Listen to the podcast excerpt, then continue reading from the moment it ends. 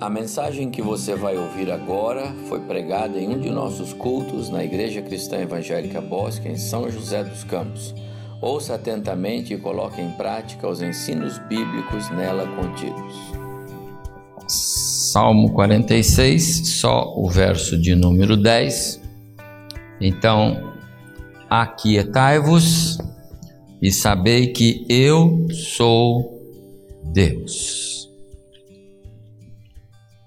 Aquietai-vos e sabei que eu sou Deus. Aquietar-se aqui na,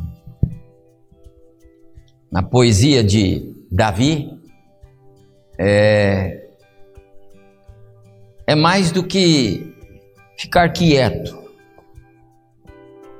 é parar de lutar. Aquietar-se é, é cessar a labuta. Aquietar-se é esconder-se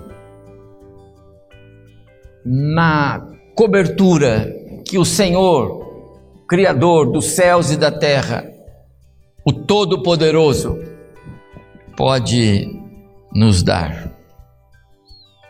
Como se Davi tivesse dizendo: descansem e reconheçam a supremacia do Senhor. Faça isso de maneira confiante no seu coração. Não se sabe ao certo quando foi que Davi escreveu este salmo. Bem provável que é, num período em que a, a Síria, já tendo derrotado Israel do norte, ainda no tempo que a Síria era o grande poderio bélico, também investiu contra Jerusalém e Judá. E Davi então escreve este salmo, tendo em vista em que Deus deu a ele, o Davi, o rei, a vitória sobre aquela tentativa né, de Senaqueribe. Foi só uma tentativa, não foi aí que Israel do Sul seria levado para o cativeiro. Eles foram mais tarde, então, pelos babilônios. Os irmãos conhecem a história. Mas o fato que, para mim, esse salmo ele é muito mais escatológico. E o que Davi escreve aqui tem mais a ver com aquele descanso e aquelas promessas que Deus haverá de cumprir para com o seu povo no período do milênio, quando o Senhor Jesus já estiver com a sua igreja triunfante reinando. Então há duas ideias sobre entre os estudiosos sobre qual a razão e quando foi é, que, aliás, qual o motivo pelo qual Davi escreve este salmo. Mas uma coisa é certa: a mensagem central do salmo, conforme a gente vê, especialmente nesse verso 10, é a convicção de fé que o autor tem, o escritor Davi, de que Deus é refúgio. Nenhuma ameaça, nenhum desconforto, nenhum perigo real para aqueles que se aquietam em Deus. Diante da dúvida, do temor, da insegurança, da perplexidade, dos alardes que rondam o mundo ao nosso redor, o Davi diz: aquiete-se no Senhor. Essa é a ideia do verso 46, 10. Aquietai-vos e sabei que eu sou Deus. Quando eu lia este verso 10, pensando numa palavra que eu queria trazer à igreja hoje, uh, eu fui levado para um, um contexto lá nas páginas do Antigo Testamento, muito conhecido de todos nós, mas que tem uma fortíssima ligação com é, este texto escrito por Davi. Então eu vou pedir que agora você abra a sua Bíblia lá em Números, capítulo 13. Números, capítulo 13.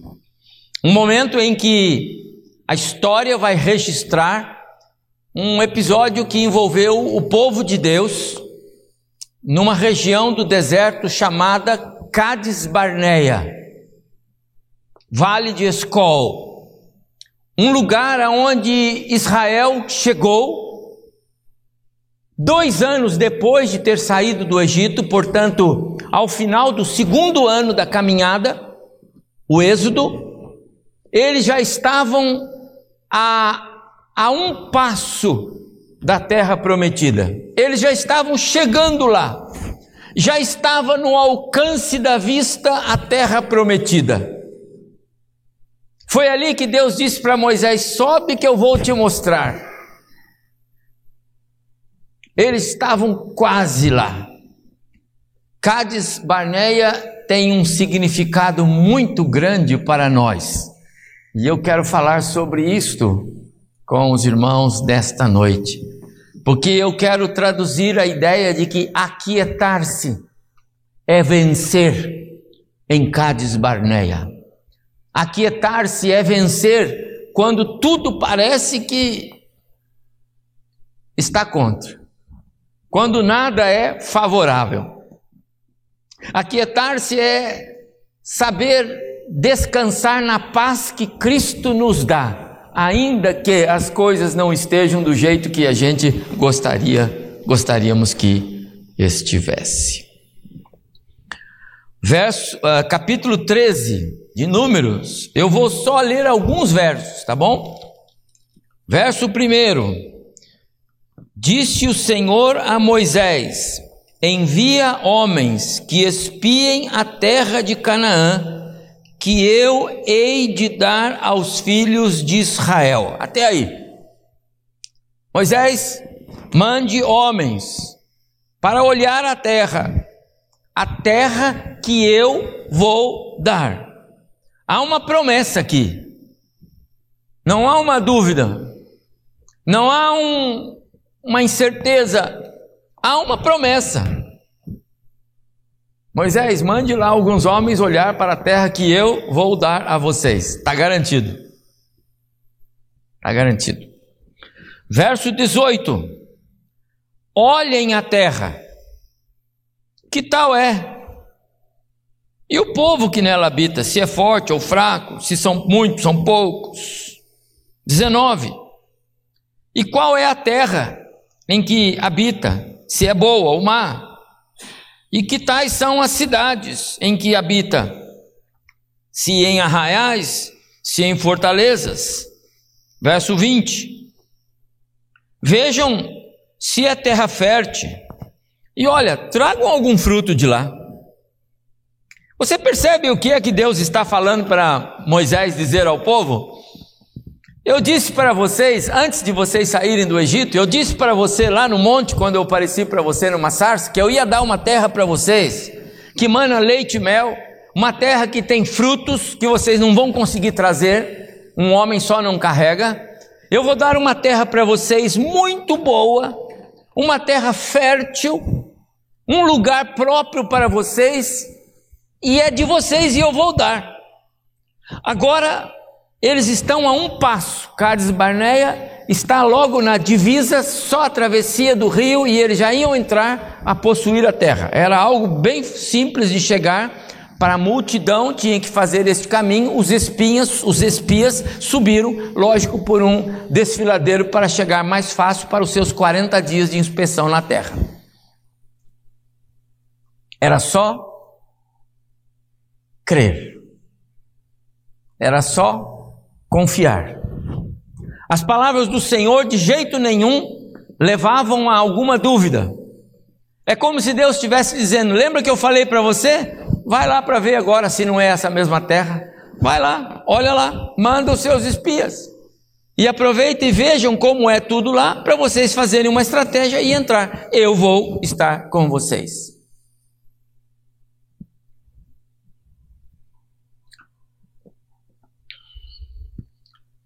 É, agora, versículo 25, ainda em Números 13, tá certo? Os homens foram, foram em 12, tá bom? Eu pulei aqui alguns textos, textos, mas os irmãos sabem. Foram doze, um de cada tribo, doze tribos de Israel, um de cada tribo, foram doze. Ah, verso 25. Ao cabo de 40 dias, voltaram de espiar a terra. Caminharam e vieram a Moisés e Arão e a toda a congregação dos filhos de Israel no deserto de Parã, a Cádiz, deram-lhes conta a eles e a toda a congregação, mostraram-lhes o fruto da terra, relataram a Moisés e disseram: Fomos à terra que nos enviaste, e verdadeiramente mana leite e mel. E esse é o fruto dela, os cachos de uvas e outras frutas mais. O povo, porém, que habita nessa terra é poderoso, e as cidades muito grandes e fortificadas. Também vimos ali os filhos de Anak. Os amalequitas habitam na terra no Negueb. Os heteus, os jebuseus, os amorreus habitam na montanha. Os cananeus habitam ao pé do mar e pela ribeira do Jordão. Começou a assustar o povo. Só tem gigante lá. Esse povo era grande. Então Caleb fez calar o povo perante Moisés e disse: Eia, subamos e possuamos a terra, porque certamente prevaleceremos contra ela.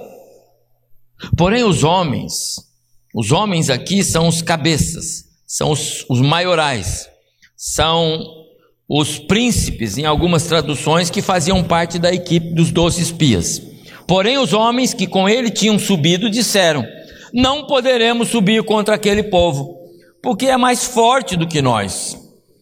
E diante dos filhos de Israel, eles infamaram a terra que haviam espiado, dizendo: A terra pelo qual pelo meio da qual passamos a espiar é terra que devora os seus moradores, e todo o povo que vimos Nelas são homens de grande estatura.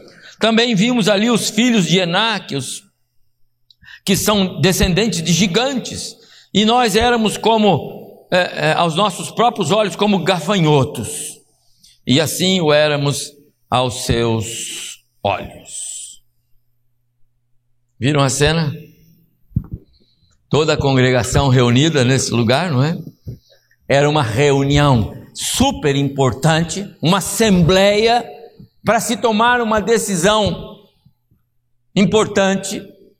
Os espias vieram,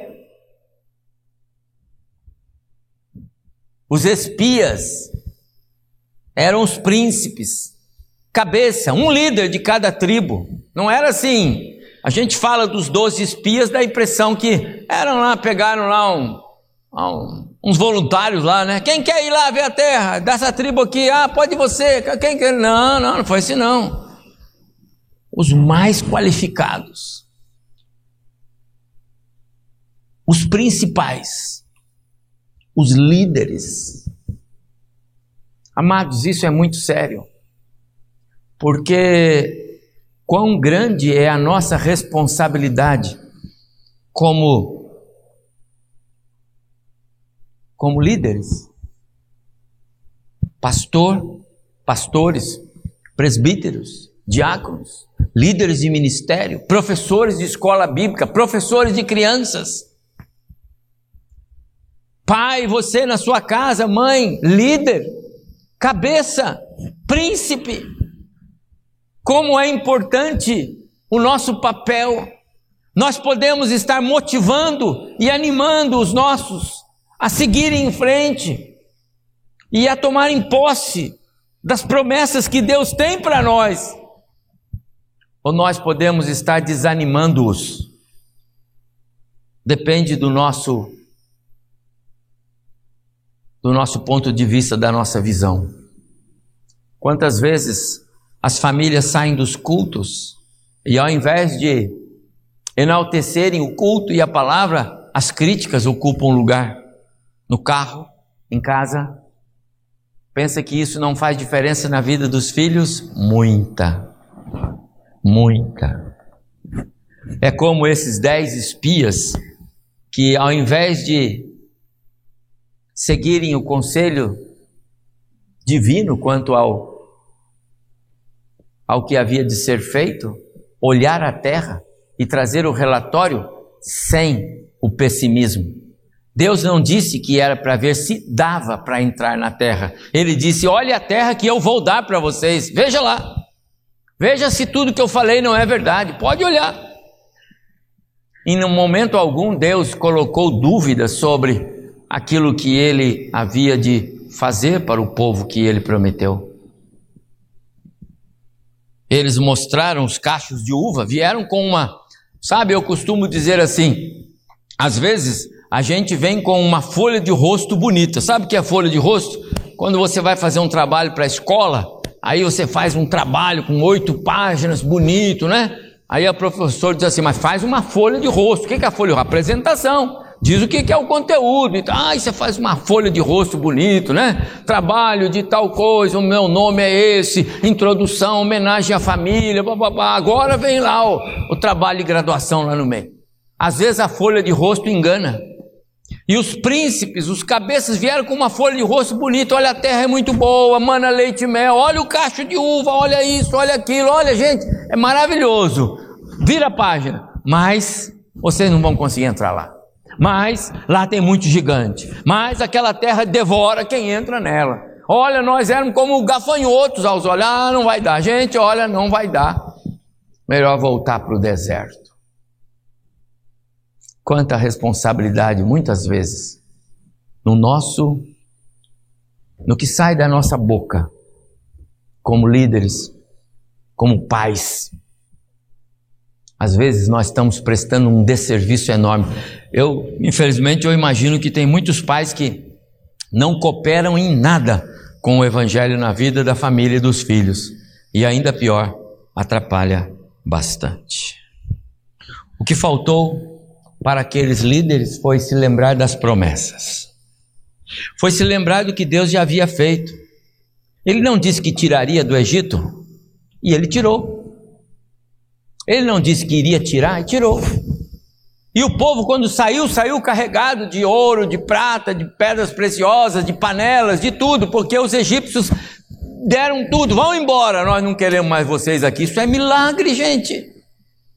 Eles eram escravos, agora que história é essa? Estou liberando meu escravo e estou dando ouro, prata, e que é isso? Só Deus faz essas coisas. Vocês viram acontecer isso? Deveriam crer. Chegaram diante do mar, o mar se abriu na hora certa, fechou depois na hora certa para destruir o exército. Só Deus faz essas coisas. Vocês viram isso acontecer? Lá no deserto teve sede, Deus mandou a rocha dar água. Teve fome, Deus mandou as coisas. Deus faz acontecer. Deus não mandou vocês simplesmente espiarem a terra, a terra que eu vou dar? Por que a dúvida? O que faltou para aquele povo foi crer que o Deus que os trouxe até ali os colocaria lá dentro. Diante do primeiro vento contrário, eles ficaram amedrontados e não confiaram. Meus amados irmãos, quarta-feira passada no nosso estudo eu falei sobre os ventos contrários podem ser canais de bênçãos. Estão lembrados? Quem esteve na nossa reunião de quarta? Ventos contrários podem ser canais de bênçãos. Muitas vezes Deus quer nos abençoar e Ele manda um vento contrário, sabe? O vento contrário dá raízes profundas para aquela árvore que cresce no relento. E quando ela cresce, não há o que possa destruí-la mais, porque ela está forte, suas raízes, seu caule, seu tronco é forte. Ventos contrários fazem bem muitas vezes, especialmente quando Deus está no comando aquele povo diante do relatório negativo, incrédulo daqueles dez espias, aquele povo preferiu desobedecer. Voltou para o deserto, preferiu o deserto, preferiu dar as costas para Deus Josué e Caleb, porém, eles viram além dos obstáculos. Josué e Caleb, eles não perderam tempo com os possíveis tropeços que poderiam ter pela frente. O tamanho dos homens não os assustaram. As cidades fortificadas não eram problemas. Eles se lembravam de um Deus que abriu o mar, um Deus que operou milagres pelo deserto afora. Há dois anos nós estamos vendo Deus agir. Por que Deus não vai cumprir agora? Vamos, vamos subir, gente, vamos lá, vamos possuir a terra. E sabe o que, fizeram? Quase. Tomaram pedras para apedrejar os homens que estavam animados para seguir com Deus. Talvez, meu amado irmão, é, algum de vocês esteja passando por um contexto assim. Um contexto difícil, porque seguir em frente significa uma prova de fé. Seguir em frente significa jogar fora alguma coisa que esteja atrapalhando. Seguir em frente significa desafiar a si mesmo. Seguir em frente significa não olhar para os obstáculos, mas olhar para o Senhor e Ele vai nos dar vitória. Talvez alguns de nós estejamos passando por um contexto assim. Talvez nós estejamos em Cádiz Barneia, lugar de desafio, lugar onde Deus prova, lugar de um passo de alcançar a bênção da promessa, ou de dar as costas para Deus e vaguear por mais 38 anos naquele deserto. E foi o que aconteceu, e os irmãos sabem disso. A sentença de Deus foi uma só: Caleb e Josué. Só vocês dois, dos que saíram com mais de 20 anos lá do Egito, só vocês dois vão possuir a terra todos os demais adultos vão ficar pelo deserto afora.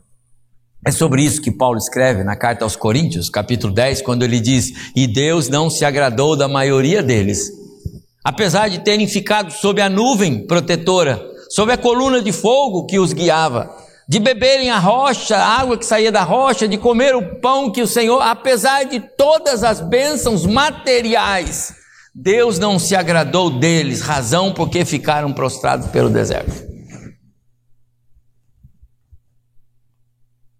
Estavam a um passo da terra prometida. Era só obedecer. Caíram na incredulidade. Deram as costas para Deus. A luz do aquietai-vos Lembra? Verso 46, verso 10 do capítulo do Salmo 46. Aquietai-vos. A luz do aquietai-vos. E com foco neste período do povo em Cádiz Barneia, eu quero expor minhas convicções diante de contextos que a nossa fé é provada. A nossa fé é provada.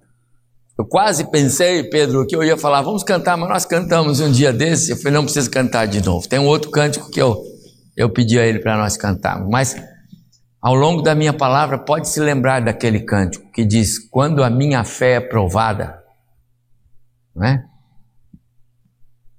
Não deixe a incredulidade te fazer olhar para trás. Não deixe a incredulidade fazer você olhar para trás. Primeiro, alguém que recebeu o dom da fé não pode, não deve permitir que circunstâncias ao redor encubram a sua visão de Deus. Amado irmão, você é salvo em Jesus, é fato. Você já recebeu a graça salvadora? Um dia você disse: Deus, eu sei que sou pecador, pecadora, e eu quero, Senhor, eu quero entregar a minha vida nas tuas mãos. Eu, eu oro ao Senhor nesse sentido eu entendi a palavra, eu entendi a mensagem, eu sou essa pessoa, eu preciso do Senhor como meu Salvador. E naquele instante você sentiu que Deus ouviu a sua oração e hoje você é nova criatura em Cristo. Há quantos anos? Não sei, dez anos, cinco anos, um, um ano, um mês, eu não sei quando foi que isso aconteceu, mas aconteceu com você. Então você recebeu um presente de Deus. Sabe qual é? O dom da fé. A fé não vem de você. A fé para crer não vem de, de nós. Paulo escreve isso aos Efésios, quando ele diz: pela graça somos salvos, mediante a fé, mas essa fé não vem de nós, é dom de Deus, é um presente de Deus. Você recebeu o dom da fé, então não deixe que circunstâncias adversas, ventos contrários, possam encobrir a sua visão de Deus. Diante do pessimismo de dez dos doze, não é? diante do pessimismo de dez que só fizeram discursos contrários, discursos convincentes, eloquentes, contundentes, porque foram assim os discursos dos dez. Amados irmãos, eu imagino que era uma população de cerca de dois milhões e meio de pessoas. Esse é um número aproximado dos que saíram do Egito. 600 mil homens, vezes quatro, mulher e dois filhos, e olha que o judeu é para ter mais, na é verdade. No deserto não tinha televisão, nasceu mais ainda. Pelo menos 2 milhões e meio de pessoa, pessoas. Dez homens inflamaram de tal forma que não houve dúvida. Nós não vamos, nós não vamos, nós não queremos essa terra. Moisés, você trouxe a gente aqui para morrer. E diante desse pessimismo, Josué e Caleb, verso 30 do capítulo 13. Eia, subamos. Caleb dizendo: E possuamos a terra, gente, porque o Senhor é conosco. Convicção de que Deus é com aquele que crê. Use o dom da fé para ter convicção no Deus que te salvou. Por que você anda ansioso? Disse Jesus lá em Mateus capítulo 6. Por que anda ansioso? Por que você não confia no Senhor? Por que as questões que rondam o nosso país causam tanto mal para você para nós?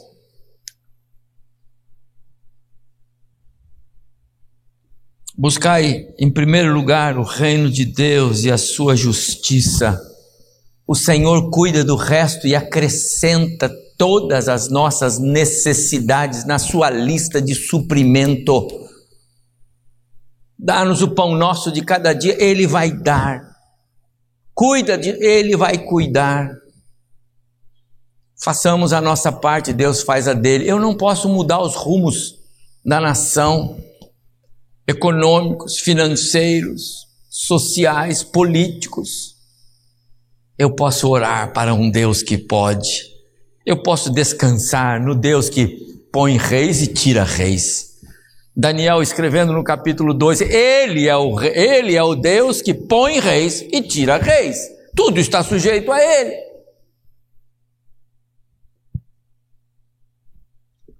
Você recebeu o dom da fé.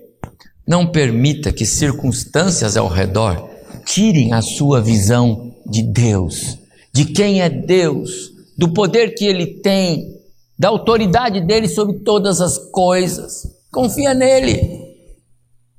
Tão difícil para aquela multidão descansar no Senhor e dizer: Moisés, Deus nos trouxe até aqui, vamos com você. Deixa esses dez aí para trás. Não. Todos se rebelaram. Só Josué e Caleb estavam animados para continuar perderam a visão de Deus. Amados irmãos, tem muita gente perdendo a visão de Deus. Perdendo a visão de Deus. Sendo derrotado nos, nos Cades Barneia que a vida oferece. Sendo derrotados pelos problemas que chegam em casa muitas vezes. Derrotados pelos problemas com os filhos. Derrotados por, por, por circunstâncias, às vezes, adversas na igreja. Uma coisa que surge, alguma coisa, pronto não deixe que circunstâncias adversas, ventos contrários, tirem a sua visão de você e Deus. Isso aconteceu com aquele povo e o destino foi o deserto. 38 anos. Você sabe o que é isso? Com dois anos eles estavam a um passo da terra.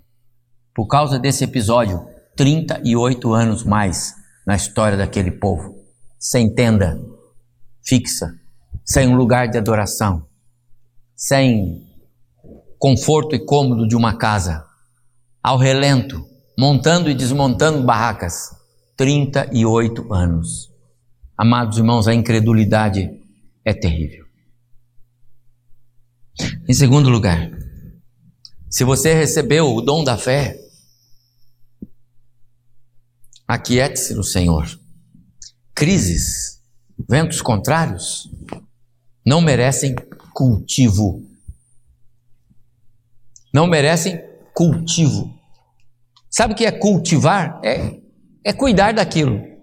Cultivar é fazer aquilo florescer. Você planta lá alguma coisinha e você cultiva todos os dias.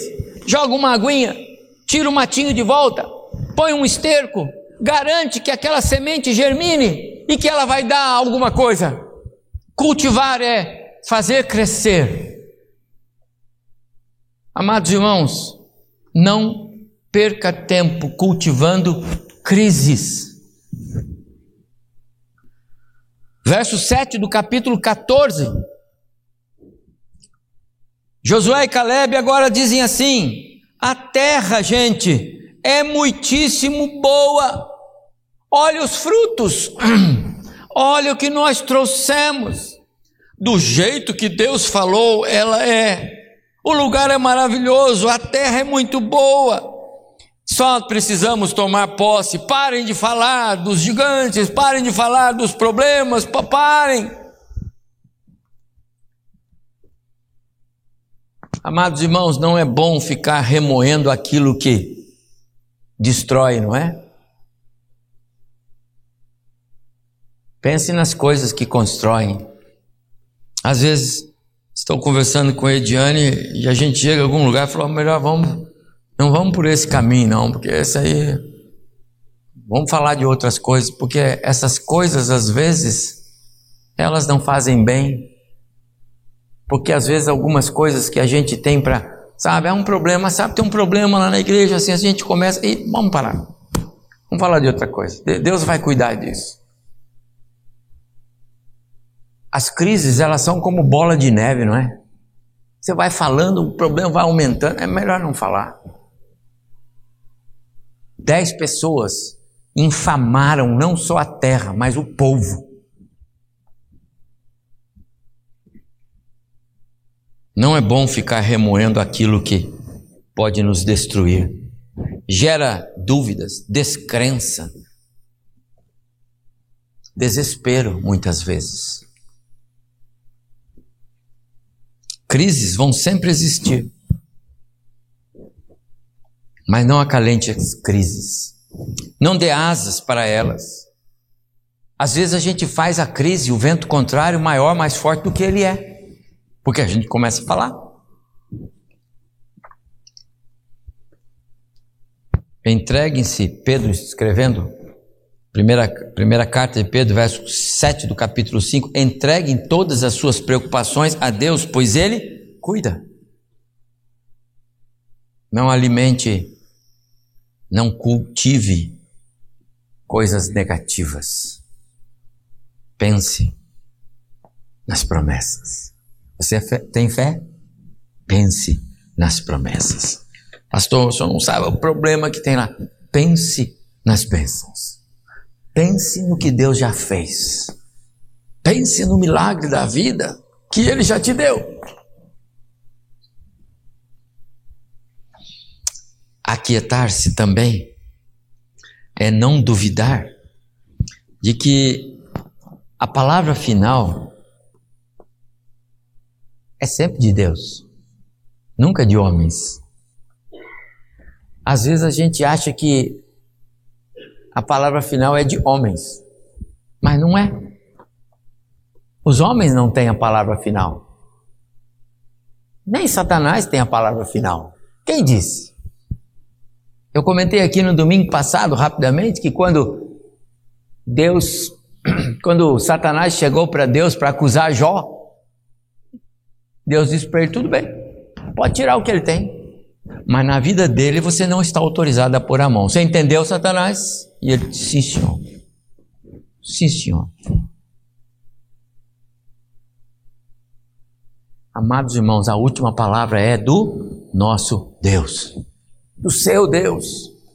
Você crê nele?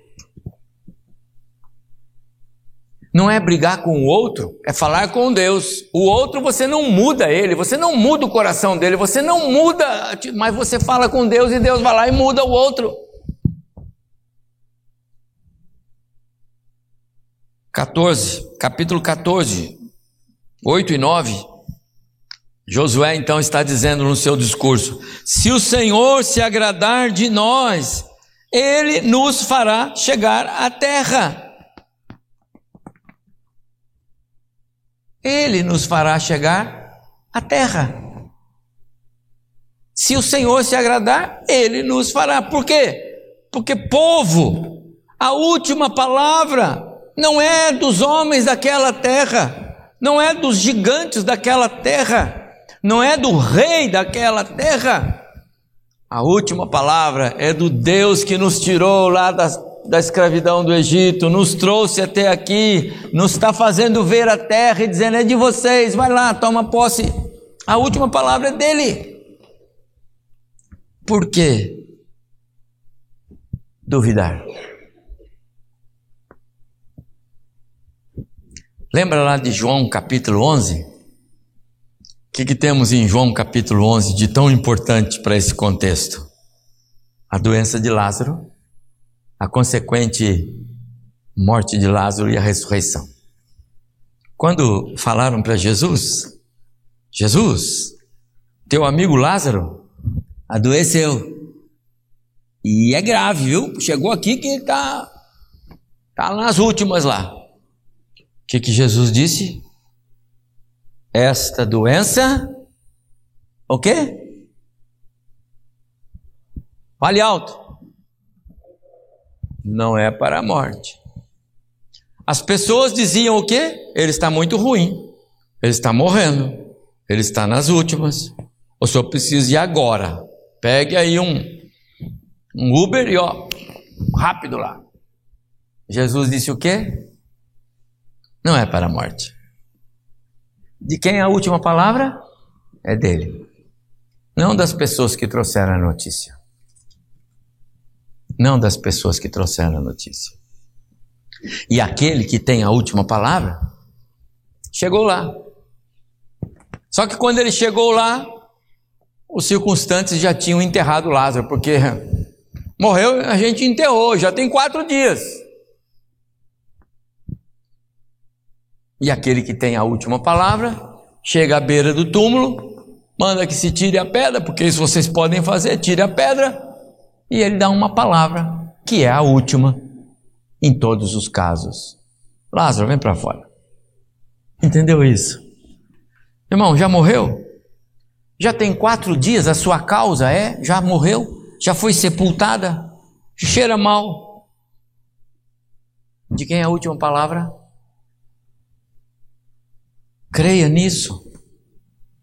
Aquele povo estava às portas, mas infelizmente não creram. Sabe? Preferiram ficar com a última palavra de homens finitos, limitados, terrenos, adâmicos, pecadores, incrédulos. Preferiram ficar com a última palavra daqueles dez foram inflamados por eles a desobedecerem e não seguirem em frente. Aquiete o seu coração naquele que é o dono da última palavra, o Deus eterno. Não tenha dúvida que nós vamos enfrentar gigantes. Não tenha dúvida que nós teremos ventos contrários Jesus jamais disse para nós que a vida cristã não teria ventos contrários. Onde você lê isso?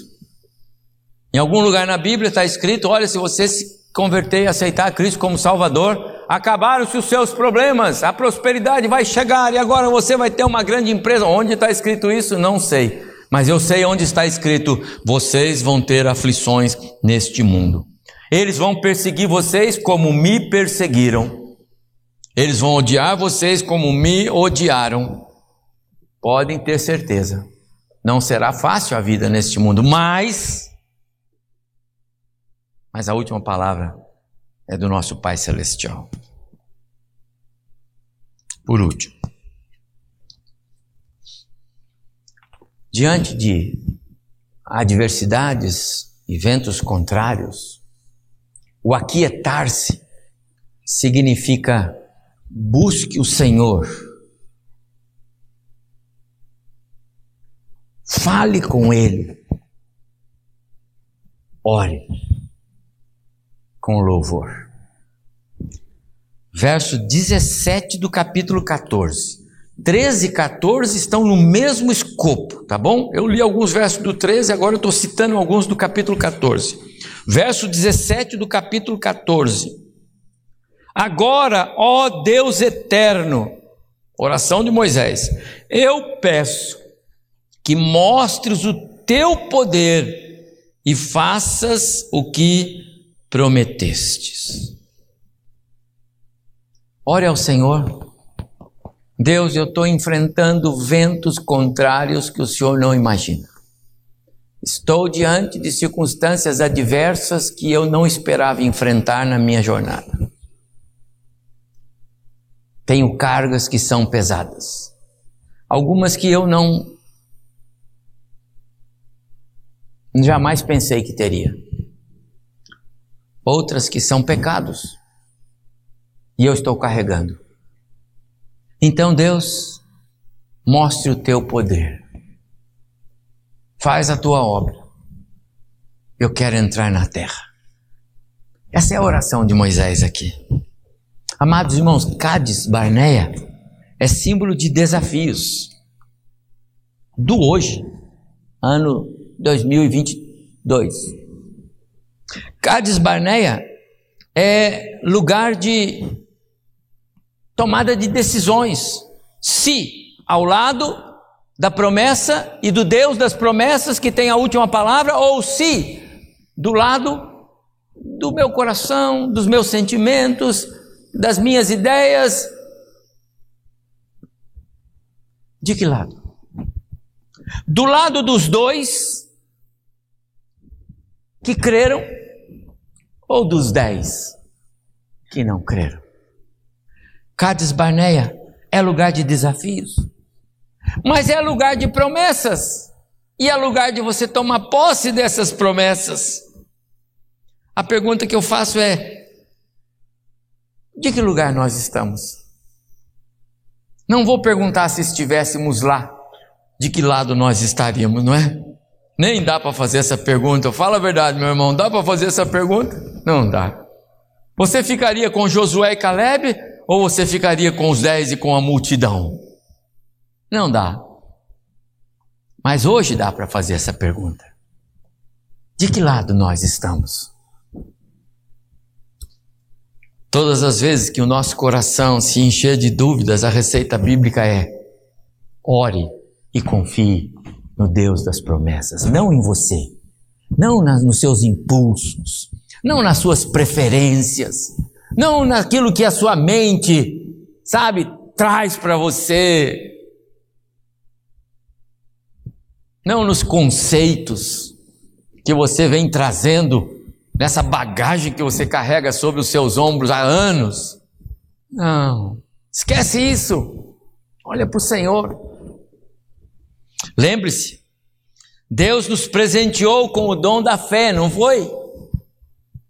Então exerça o autor de Hebreus diz que a, a fé é, é, é você crer naquilo que você não vê, é tomar posse daquilo que não existe. Por que ficar com as nossas raízes que muitas vezes não estão firmadas nas Escrituras? A fé jamais falha.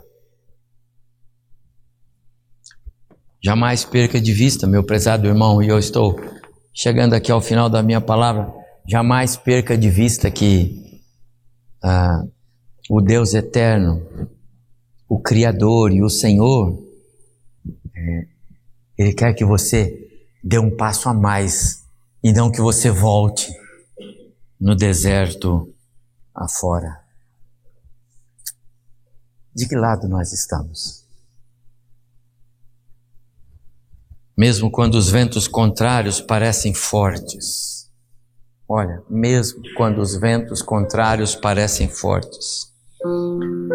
Eles servem apenas para fortalecer as nossas raízes, as nossas convicções, não pessoais, de fé, não do seu coração, do coração de Deus, não das suas tradições, mas da palavra do Senhor. Quem sabe? É o próprio Deus soprando para que você o veja. Às vezes a gente não vê, não é? Às vezes a gente está caminhando e não está vendo Deus. A gente está tão seguro nas nossas convicções. E aí Deus sopra. E a gente olha aí. É Deus. Eu estou dizendo para você, é o seu Deus. Ele quer ser visto. Aquiete-se. Aquietar-se é tirar o peso que está atrapalhando o seu caminhar. Às vezes, cargas inúteis a gente carrega. Não deveria, mas a gente carrega. E o Davi está dizendo no Salmo 46: Aquiete-se no Senhor, livre-se dessas cargas inúteis. livre-se do pecado. Às vezes, estamos carregando o pecado. E o pecado atrapalha em muito, meus amados irmãos. O pecado é uma armadilha terrível que às vezes começa tão pequeno e termina com estragos enormes que ferem, que machucam, Aquiete-se no Senhor. Livre-se daquilo que está tenazmente te assediando. Não é assim que o autor de Hebreus escreve? Olhando firmemente para Jesus. Livre-se daquilo que, como fogo, corrói o seu coração. Desenvolva expectativas otimistas ainda que nem tudo esteja como você quer. Não olhe para as crises, não veja nos ventos contrários destruição. Deus está soprando. Há um cântico que diz assim: Essa paz que sinto em minha alma não é porque tudo vai bem. Talvez nem tudo esteja bem, não é? mas você pode ter paz se você louvar ao Senhor. Não se deixe levar por circunstâncias adversas ao seu redor. Talvez Deus esteja soprando para dizer para nós: Eu estou aqui. Você esqueceu de mim? Eu estou aqui.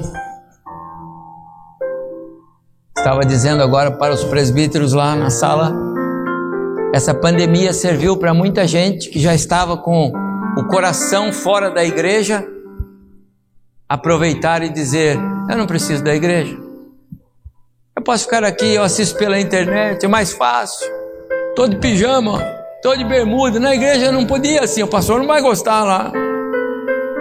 Eu só perdi a ceia, mas e daí? Eu vou qualquer dia lá e tomo. Tá bem melhor assim. Sabe?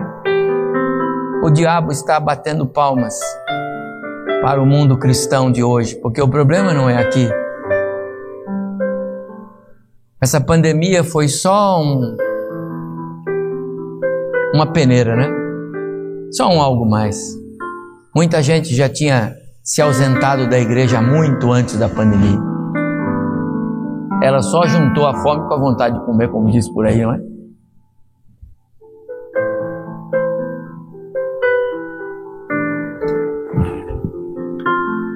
Não deixe se levar por aquilo que afasta você de Deus. Você está em Cádiz. Cádiz Barneia é lugar de desafio. E Deus está dizendo para você: levante-se, siga em frente, cruze o rio, tome posse. Não volte para o deserto. Deserto é lugar de morte e muita gente morreu naquele deserto. Tem famílias morrendo. Tem gente sofrendo, irmãos. Deserto é lugar de tristeza.